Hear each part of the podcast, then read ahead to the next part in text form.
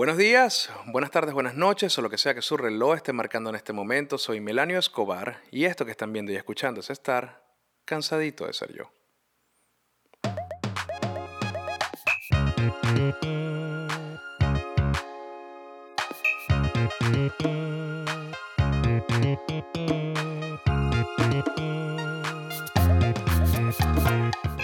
Y en este cansadito me traje apoyo psicológico o apoyo moral, porque es un tema difícil, sobre todo para mí. Es la historia, básicamente es la historia de mi vida. Ustedes no saben las veces que le he dado a grabar a este episodio. O sea, he cancelado la grabación por lo menos 10 veces porque comienzo a hablar del tema y trato de distanciarlo de mí. Trato de hablarlo como si fuera el problema de otra persona cuando básicamente es un problema que he tenido durante toda mi vida. Y tuve que pedirle a Andrelis que se quedara acá, que se quedara aquí, que estuviera como la mamá de Baki Pollito ahí, del cuello para abajo, y estuviera conmigo, porque no es un tema fácil de conversar, es un tema que he tenido que trabajar con psicólogos, es un tema que, que se tiene que trabajar con profesionales, y ojo, yo no vengo aquí a juzgar ni a sus familias, ni a juzgar a mi, juzgar a mi misma familia. Vengo a conversar un tema que es bastante problemático para muchas personas, y quizás si están viendo este capítulo y ustedes en su casa tienen una familia idílica donde se apoyan, se quieren, se dan amor, se dan compañía y son empáticos, etcétera, quizás no, no conecten mucho con lo que se habla acá. Pero quizás lo que se converse puede servirles para entender muchísimo a personas que ustedes también quieren y que quizás tienen actitudes que ustedes no comprenden. Bueno, probablemente en su casa no tengan el apoyo necesario para poder desarrollarse como seres humanos y ser lo que quieren ser y ser como quieren ser. Y capaz por eso actúan así. Quizás esto les sirva de algún tipo de guía para entender a esas personas que ustedes quieren y que hoy día no comprenden.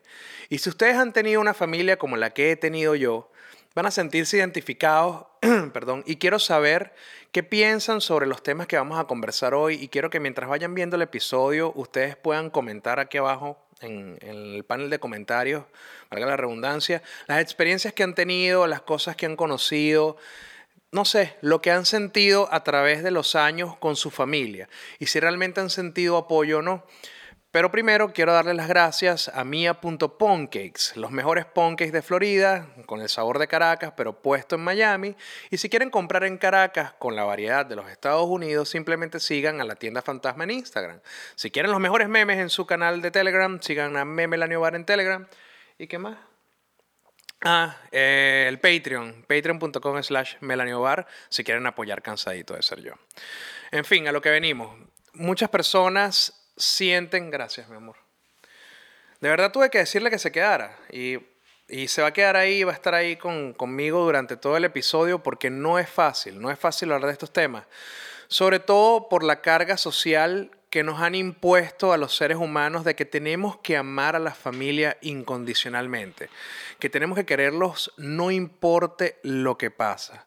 Y eso es una mentira. Esa es la primera mentira que vamos a, conversar el día de hoy. No tenemos que querer a nuestra familia pase lo que pase.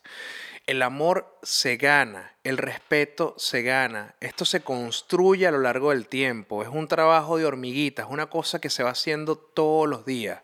El simple hecho de que una persona te haya dado a luz, que te haya traído a este mundo, o que sea tu padre, tu madre, no lo hace merecedor de un amor infinito e incondicional. Así como ellos no te han demostrado amor incondicional durante todos esos años de crianza. Es, algo, es algo que tiene que ser de dos vías. Si tú esperas que te quieran, tienes que querer. Si tú esperas que te respeten, tienes que respetar. El simple hecho de ser no hace. El simple hecho de ser no conlleva. Son cosas que se van construyendo y esto es algo que yo he visto afectar a muchísimas personas, no solamente a mí, sino tengo que tengo muchos amigos que no progresan en la vida porque tienen que estar cuidando de padres que no cuidaron de ellos, de padres que no dieron la cara por ellos, que no los apoyaron, que no estuvieron ahí para ellos.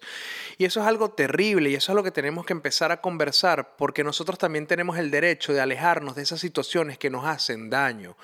Una de las cosas que a mí más me afectó creciendo, y se los voy a decir, eh, a mí me da mucha vaina conversar de este tema porque mi mamá todavía está viva. Mi mamá usa internet y puede que se meta en el episodio y, esto le pueda causar algún tipo de, de, impacto. Yo no creo que daño, pero algún tipo de impacto y pueda desencadenar ciertas cosas. Pero crecer con ella no fue fácil. Uno de los días más felices de mi vida es cuando finalmente pude salir de esa casa. Los problemas que yo tenía constantemente en el hogar con mi mamá, por la incomprensión, por la falta de apoyo, por la separación que había entre el amor que tenía que tenerle un hijo y la conducta que ella tenía hacia mí, me hacía muchísimo daño. Yo vomitaba todos los días. Yo desarrollé problemas gástricos sumamente graves por no poder exteriorizar la tristeza que, me llevaba la forma en la que mi mamá se comportó, durante toda la vida conmigo. Y no, no hallo palabras para expresar lo difícil que fue para mí crecer en ese hogar, crecer crecer en ese ambiente. Y es por eso que ahora que soy padre, he tratado de definir cómo hago para no influenciar a mis hijos de una manera negativa, cómo lo hago de una manera positiva. Y la única forma que yo consigo, porque hagan lo que hagan, eso sí, a los que son padres que están viendo este video, hagan lo que hagan, hagamos lo que hagamos, siempre vamos a dejar marcados a nuestros hijos. Si les damos mucho, les vamos a, les vamos a crear una patología de que no aprecian nada, si no les damos nada es que fuimos unos egoístas y nos van a resentir toda su vida porque no les dimos, si les damos intermedio quiere decir que son, se van a conformar, son conform no sé, siempre, no importa, hagan lo que hagan, siempre, vamos a, siempre van a marcar a sus hijos y yo siempre, yo sé que lo que yo haga en mi vida les va a marcar la adultez, la adolescencia, todo, porque los padres somos las primeras relaciones de los hijos e inclusive son las más duraderas por orden de vida. Pero lo que yo hago, y es la reflexión que yo tuve de haber crecido en el ambiente que crecí, es que todo lo que tú hagas para tus hijos tiene que ser desde el amor y, y ya, tiene que ser desde el amor. Todo lo que tú decías para ellos es poniéndolos a ellos primero y después a ti es desde el amor. Es la única forma de, hacer las cosas, digamos, medianamente bien. Y eso fue lo que no conseguí, y eso fue lo que no conseguí en mi casa. No conseguí que me criaran desde el amor. Yo pasé de casa en casa. Yo fui muy descuidado por, por mi mamá. Y por ende la relación con mi papá fue muy distante. Porque mi mamá, eh, ella antepuso su relación de pareja o los problemas que podían haber dentro de la pareja por sobre el interés del niño, que era yo. Entonces me alejó de mi papá todo el tiempo escuchando, eh, tu papá no sirve, tu papá es malo, tu papá no te quiere, tu papá esto, tu papá lo otro, y la verdad es que no era la realidad. Eh, la situación era completamente distinta. La separación que había con mi padre era básicamente una decisión de mi mamá. Esa es una de las tantas cosas que me afectaron. Pero en líneas generales, yo creo que los seres humanos tenemos el derecho a ser felices. Y eso es otra cosa que aprendí con el tiempo. Si algo a mí no me genera felicidad, yo lo aparto de mí. No importa si es mi mamá, si es mi primo, si es mi hermano, si es mi hermana, si es mi prima, si es mi tía, si es mi mejor amigo, si es mi vecino, si algo no me hace feliz, lo aparto de mí pero siempre hay que intentar solventar los problemas antes de tomar esa decisión. Uno no puede ser completamente tajante porque cae en el otro extremo, uno se convierte en el tóxico, porque uno no puede permitirse alejarse de cualquier persona que a uno le importa por el simple hecho de que en ese momento no le está haciendo feliz o en ese momento no te da lo que tú estás buscando. En la vida hay que recorrer diferentes etapas que funcionan para poder llegar a una resolución. Por ejemplo, eh, con mi mamá yo traté muchísimos años de explicarle qué era lo que estaba haciendo que me afectaba de manera negativa. Qué eran las cosas que me estaba diciendo que me afectaban tanto, por qué yo me sentía tan mal durante años. Yo me encargo de mi mamá desde que tengo 18 años y no he dejado de hacerlo, tengo 34. Y la verdad es que no podemos ni hablar. Yo no puedo hablar con ella y lo intenté por muchísimo tiempo, hasta que tomé la decisión de separarme completamente porque era más el daño que me hacía que cualquier aporte positivo. Y esto es una decisión que fue para mí sumamente difícil, pero que tuve que tomarla por el bien de mi salud mental. Y por otro lado, tuve que conectar con mi papá después de muchísimos años pensando que él no me quería o que él, él era una persona mala, porque eso fue lo que me enseñaron en la casa. Afortunadamente la vida me dio la oportunidad de darme cuenta de que no era una, verdad completa, de que a pesar de todas las diferencias y distancias con mi papá, esa, esa imagen que yo tenía en la cabeza era un producto de un constructo eh, realizado por mi mamá, hecho por mi mamá, que no era un reflejo de su comportamiento, el comportamiento de mi padre. Y tuve la oportunidad, menos mal que mi papá todavía está vivo y que yo soy un adulto y que ya comprendí todas estas cosas y pude reconectar con él y pude a pesar de que él no me estaba pidiendo disculpas o no me estaba pidiendo perdón, yo pude perdonarlo dentro de mí y poder entablar una relación relativamente sana, si no no hablemos todos los días, no estemos conectados todo el tiempo, no nos mandemos fotos, qué sé yo, pero estoy ahí para él y yo sé que él está ahí para mí.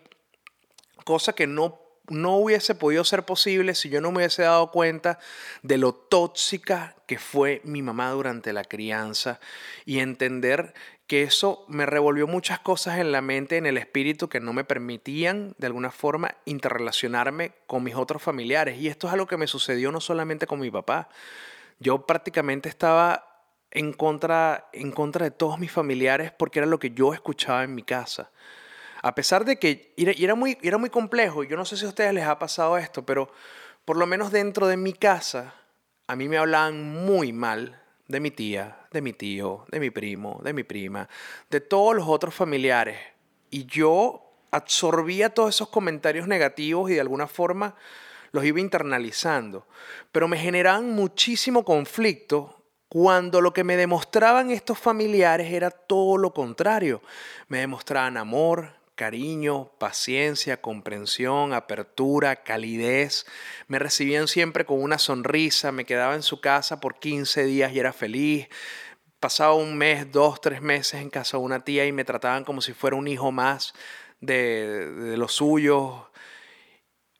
Y eso me generaba demasiado choque. Yo no entendía por qué mi mamá me decía todas estas cosas malas de ellos, pero ellos se comportaban de una manera tan bonita conmigo.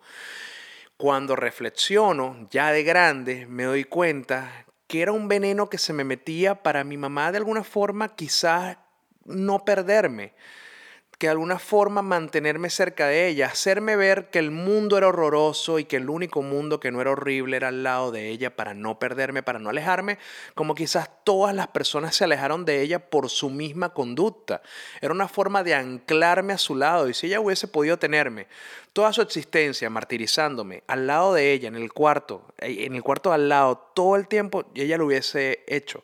Yo recuerdo que cuando comencé a tener éxito laboral, que, que fue a muy temprana edad. Yo tuve, yo tuve la fortuna de desarrollarme en un ámbito laboral bastante agradable para mí, muy apegado a mis gustos y que fui escalando muy, muy rápido peldaños que para otras personas es muy difícil.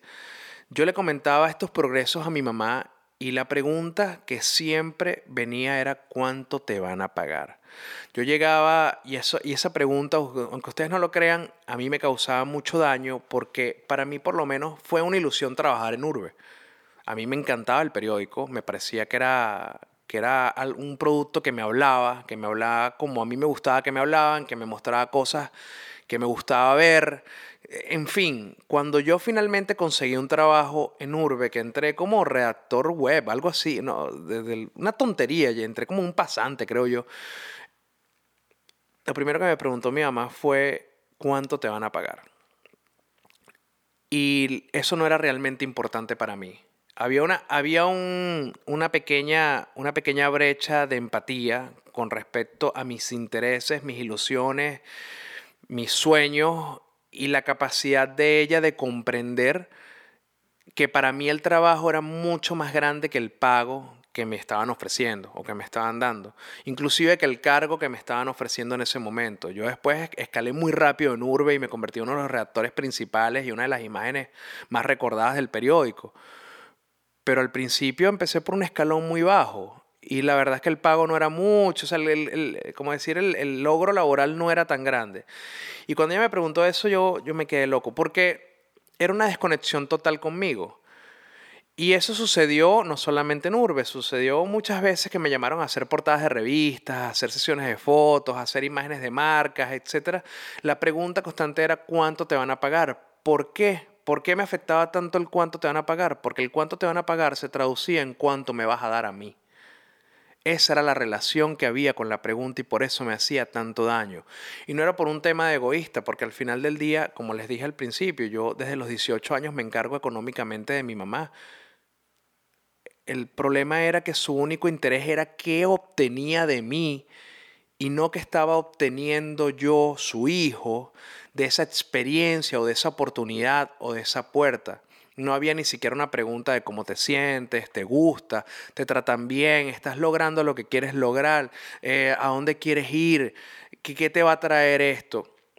Y esto es algo que he visto, no solamente en mi caso, sino en casos de amigos muy, muy queridos que tienen que estar cargando con sus padres, que lastimosamente no les aportan nada y literalmente les hacen la misma pregunta que me hacía mi mamá a mí. ¿Cuánto te van a pagar para que me mandes más? ¿Cuánto te, ¿Cuánto te vas a ganar ahí para que me puedas mandar más o para que me puedas dar más? Y esto es algo que estamos viendo muchísimo durante el éxodo venezolano. Esto es algo que conecta mucho con todas las personas que se han tenido que ir para Perú, para Argentina, para Colombia, para México, para donde sea, que nosotros todos los que nos hemos tenido que ir por una razón u otra, le estamos mandando constantemente cosas a nuestros familiares. Y sí, estamos conscientes de que la vida en Venezuela se encarece todos los santos días, pero la vida fuera de ella también. Y es muy complicado hacer la plata y sobre todo ahora en este contexto de la pandemia donde la gente más bien está perdiendo trabajos y oportunidades oportunidades de hacer dinero, los familiares dentro del país siguen pidiendo más y más y más y las personas están limitando su calidad de vida para poder complacer y para poder suplir las necesidades de quienes se quedan en Venezuela y la conversación ya no es cómo te sientes, lo estás logrando, te sientes acompañado, te sientes te sientes realizado ahora que migraste, que tienes un trabajo, qué sé yo, sino, mira, ¿cuánto te van a pagar para que me mandes 50 dólares más? Mira, me puedes mandar más, más comida, más medicina y sabemos la necesidad que están pasando, pero vamos, vamos a abrir este espectro y esta conversación hasta el punto de cuáles son las necesidades del migrante. No necesariamente está mejor que el que se quedó en Venezuela y probablemente esté pasando mucho trabajo fuera de sus fronteras. Y tenemos que internalizar nosotros mismos si queremos mantener esa relación o que ese sea el eje de la relación con nuestros familiares en el país o con nuestros familiares en general. ¿Qué tipo de relación tenemos y cuál es el enlace que nos conecta? Ahí es donde nosotros podemos determinar si una relación es tóxica o no es tóxica. Aunque a mí esa palabra a mí no me gusta muchísimo, pero si esa relación nos hace bien o no nos hace bien. ¿Cuál es el link que une esa relación? Ese link lo une el interés por el bienestar. Ese link está ahí porque los une el interés por el desarrollo personal, el desarrollo familiar, fotos de los hijos, cómo te va con la crianza, consejos, etc. O ese link existe ahí porque yo tengo algo de ti, algo material de ti. Nosotros podemos apoyar a nuestros familiares todo el tiempo que queramos, pero no estamos obligados a mantener una relación que nos hace daño.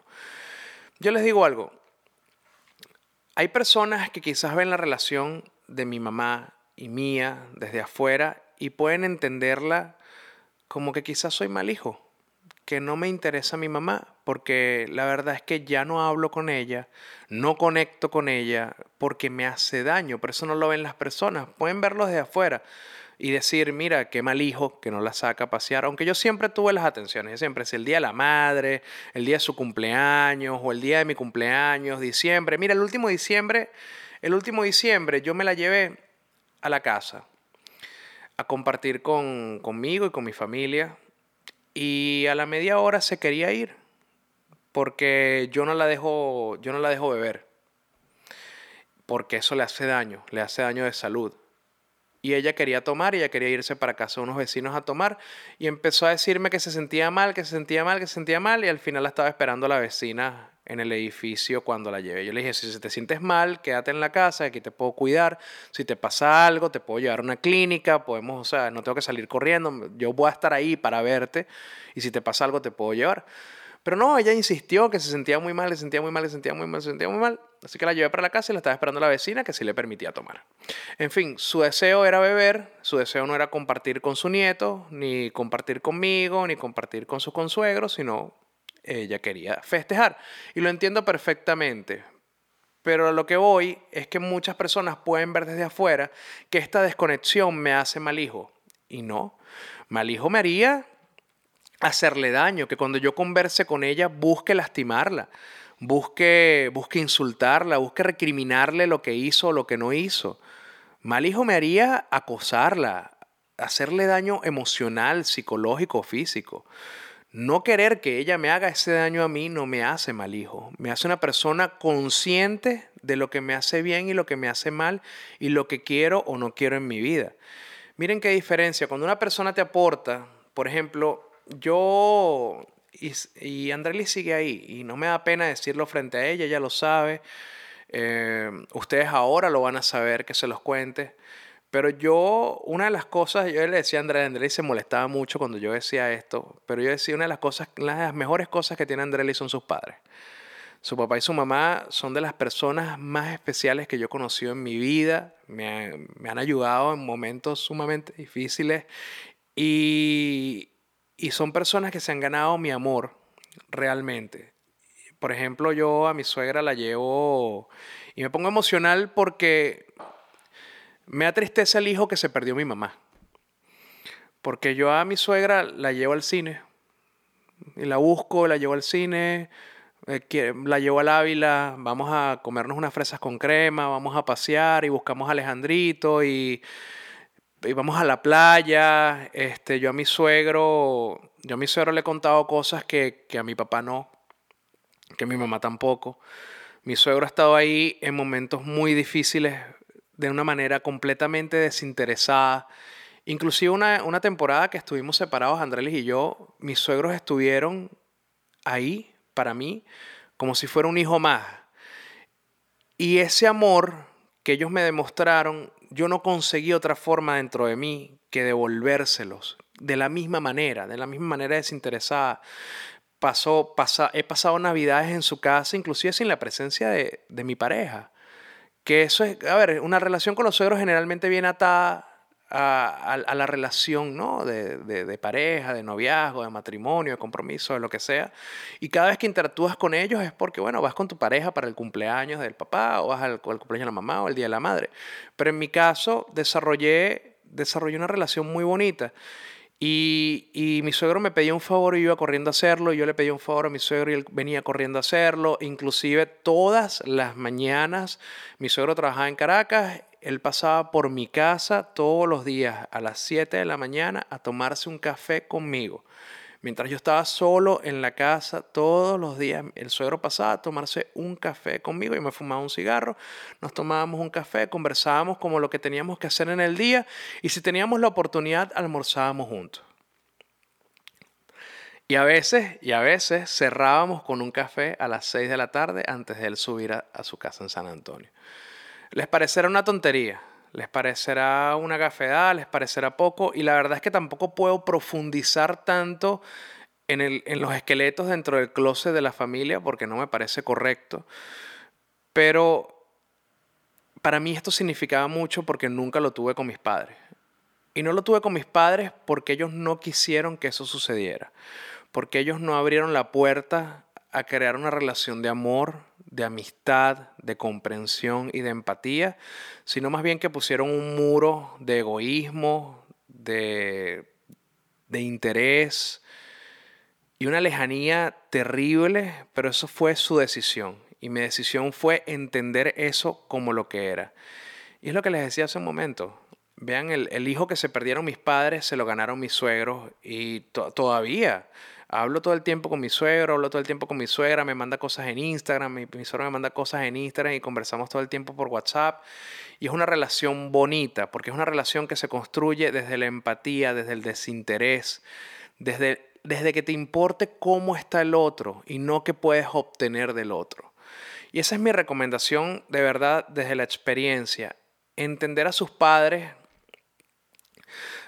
A ver, hay una, hay una cosa que no podemos escapar, que eso tengo que mencionarlo también.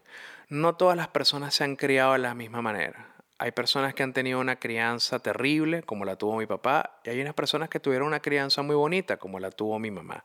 Esas cosas hay que entenderlas y no cerrárselas a los familiares a buenas y a primeras porque te hace daño, porque mi mamá es muy tóxica, mi mamá me persigue mucho. No, esa no es una actitud que se tiene que tomar.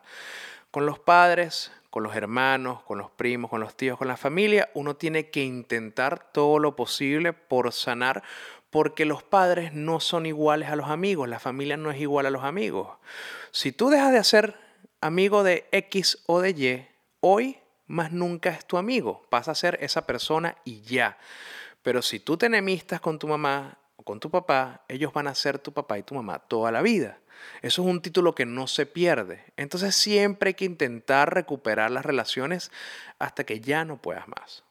Una vez que ya tú intentaste todo, que hiciste todo lo posible, que trataste de conectar de mil maneras, es momento de pensar en ti mismo. Mira, yo no voy a profundizar, pero la cosa es tan grave que yo no le permito a mi mamá estar con mis hijos.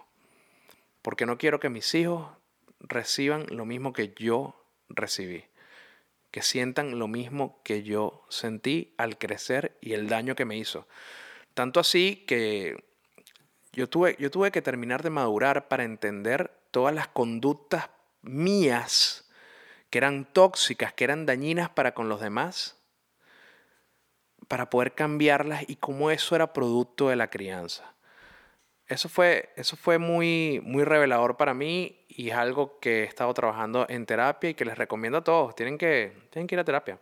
No se dejen consumir, no se consumir por, por, por la maleta que llevan desde la crianza. No se dejen consumir por los actos de los demás.